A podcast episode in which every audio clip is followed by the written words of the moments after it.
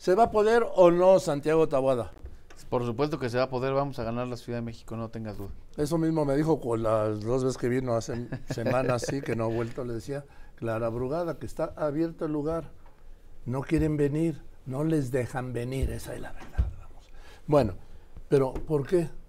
A ver, decirte, bueno, primero estamos teniendo un inicio de año muy complicado en la ciudad, Joaquín.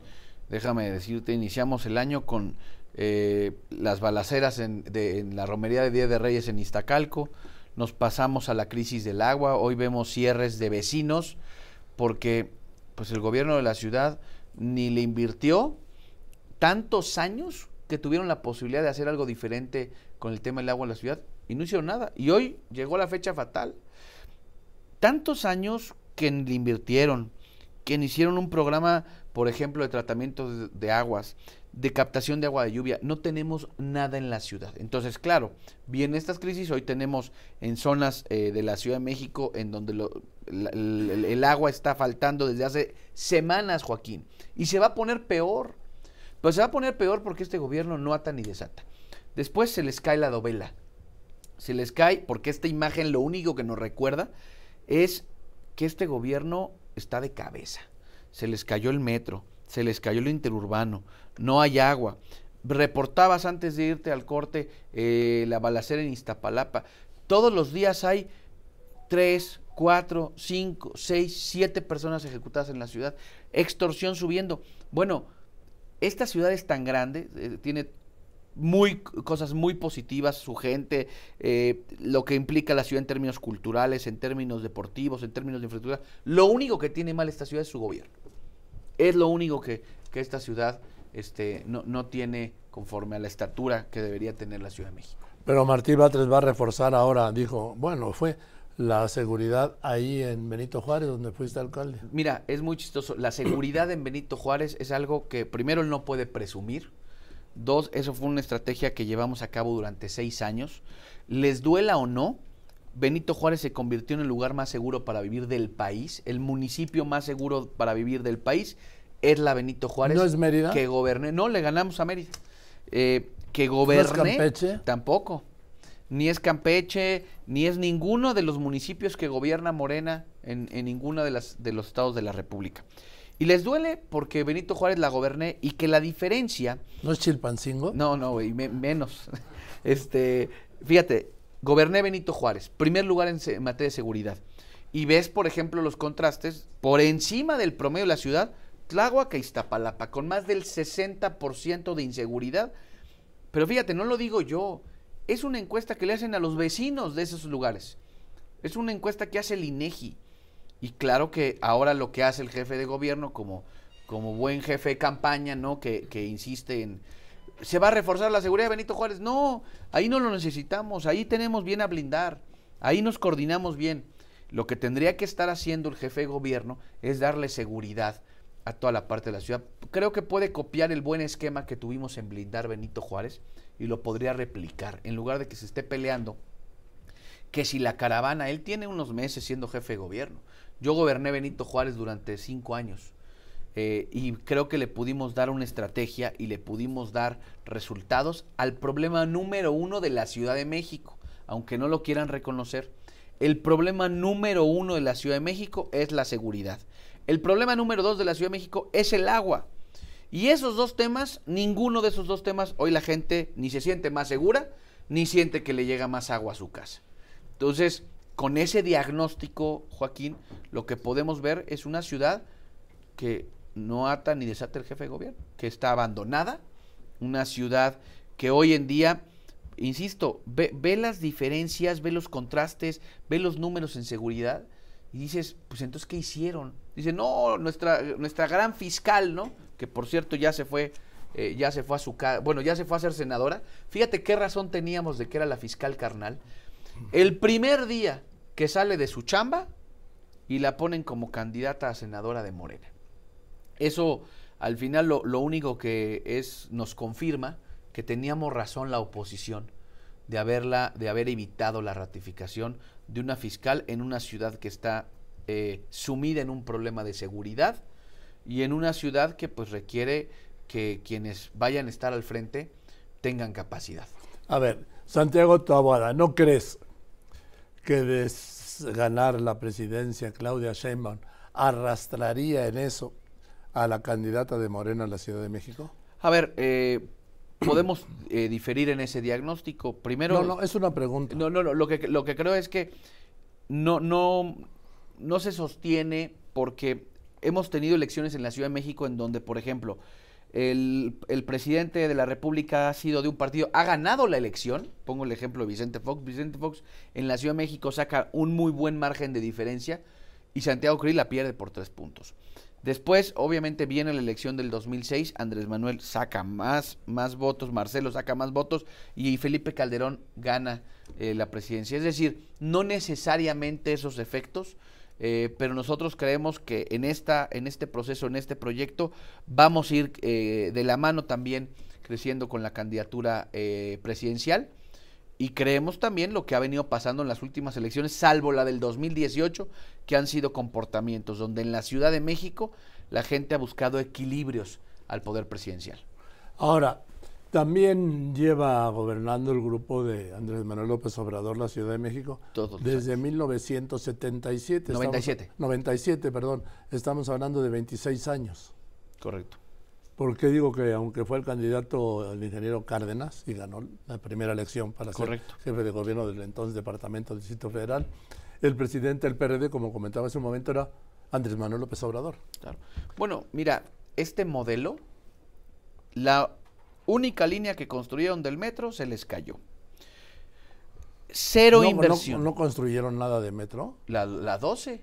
Ahí ¿Nada está Mario más? Delgado, ahí está Mario Delgado, el presidente de Morena, que a él le de, él, a él le debemos que sigamos pagando los trenes de la línea 12, los trenes que no caben en la línea 12, que los compraron mal, los sigue pagando la Ciudad de México. Al año, cada, cada año pagamos dos mil millones de pesos por las tropelías y por las ver, a raterías de ver. Mario Delgado. Cuéntame ese dato de Claro. los trenes que no caben. ¿Son Bueno. los de Alstom? Los de, los de la línea 12 del metro, Sí. Esos trenes son trenes que no caben, que no fueron hechos a la medida, que ni siquiera los compramos. Llevamos 12 años pagando esos trenes, rentándolos. Pues ahí están sus 2 mil millones de pesos este, al año, pues que seguramente ha de ser con lo que se compran y con lo que se van de viaje estos, bandidos. Pero lo que te quiero decir es, ese, esos momentos en donde no hubo inversión de agua, en donde no hubo inversión al transporte público, hoy lo estamos pagando los, los capitalinos. Hoy estamos pagando que tanto abandono, que tantas calles, que tanta inseguridad, que, tan, que tantos problemas de agua, hoy creo que debemos de hacer un replanteamiento eh, en cómo queremos vivir los próximos seis años en la Ciudad de México. ¿Tú crees que el resultado de las elecciones intermedias en 1921, En 2021. perdón, 2021, cuando eh, sin que nadie lo viera venir, ni Nadie. el gobierno ni la oposición, ganó la oposición nueve de seis alcaldías, Fíjate, es un referente? ganamos nueve. Sí. pero pudimos haber ganado 11 y déjame decirte por qué pudimos, bueno, más bien ganamos 11. Solo que en dos de esas no fuimos en alianza, pero si tú hubieras sumado los votos, porque pusimos candidatos diferentes, del PRI, del PAN y del PRD, hubiéramos ganado Tláhuac y hubiéramos ganado Iztacalco. Nos quedamos a mil votos en Xochimilco. Nadie, ni nosotros, ni, ni ninguna encuestadora pudo dar un dato certero a lo que vivimos en la Ciudad de México. Y esa ola que vivimos en el 2021, lo que ha, lo que ha hecho es, tú dime, ¿han corregido el tema de la línea 12 que fue uno de los factores importantes de la elección? Está bien. Después de la línea 12, desde la caída de la línea 12 y las 26 víctimas de la línea 12, choque en línea 3, incendio en línea 9, eh, prácticamente línea 4 colapsada. Estamos viendo todos los días imágenes de cómo bajan a la gente en las vías a caminar sobre las vías del metro porque ya el tren ni para atrás ni para adelante. Entonces, ¿qué pasa? Después del 21 se agravan los problemas, se agrava la inseguridad, se agrava la falta de agua, se agrava el problema del metro y entonces en cualquier diagnóstico tuvieras, si con eso, con esos problemas que estaban a lo mejor no tan grandes como lo están ahorita, perdieron la ciudad, pues ahora, por ejemplo, vemos, me da mucho gusto ver cómo la gente, inclusive el último día para sacar su credencial de vo- para votar en la Ciudad de México, se formó durante horas, en la madrugada, porque estoy convencido que habrá una gran participación eh, en las elecciones de este año. Yo también mm, estoy convencido de eso. ¿Y a quién beneficia que haya una gran participación y a quién perjudica? Sin duda a, a un proyecto opositor al gobierno. La participación lo que va, lo que evita o lo que permite es que a mayor participación las estructuras eh, políticas clientelares se diluyen. Eso pasó en el 2018 en la Ciudad de México. Por eso hubo territorios en donde no se hubiera pensado y, donde hubo otro tipo de resultados. Ahora es, es, muy probable, digo, ya en la mesa política hay quienes son expertos en eso, como mi querido Roy Campos, que podrán eh decir que a mayor participación las estructuras se diluyen. Y entonces empiezas a tener resultados como pasó en el 2021 en lugares en donde no tenías ninguna medición que sostuviera que ganáramos ciertas alcaldías y, y con la participación por encima del 50% las ganamos. Bueno, lo que le pasó al presidente López Obrador. Correcto. El presidente López Obrador ganó no solo con los votos de los suyos, no, sino con los votos de la sociedad. Que por cierto, esos ya los perdió. Perdió ah, los votos de la clase terminar. media. Sí, ganó el 50, 30 millones de votos, 53%. Correcto. Sí, del electorado, lo que no se veía desde 1982 con Miguel de la Madrid. Sí, porque Carlos Salinas, en la noche de las elecciones de que gana Carlos Salinas, él no sale a declarar la victoria, sale Jorge de la Vega, que era presidente del PRI, porque todavía no llegaba, no superaba el 50% y no quería ser el primer candidato del PRI que no superara el 50%. Salió hasta el día siguiente, el lunes, ¿por qué? Porque ya había superado con unas décimas el 50%. Pero aquí, repito, López Obrador, 30 millones de votos. Vamos a ver si lo sostiene. Yo te lo digo, hubo mucha gente que confió en él, inclusive en la Ciudad de México. A la ciudad le fue peor con este gobierno.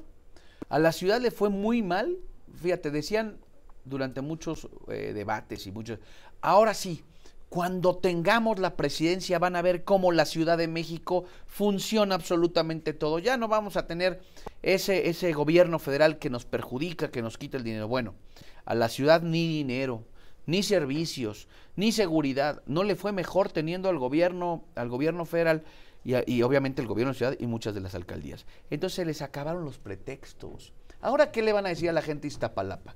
Que después de 27 años, ahora sí, ahora sí les va a llegar agua.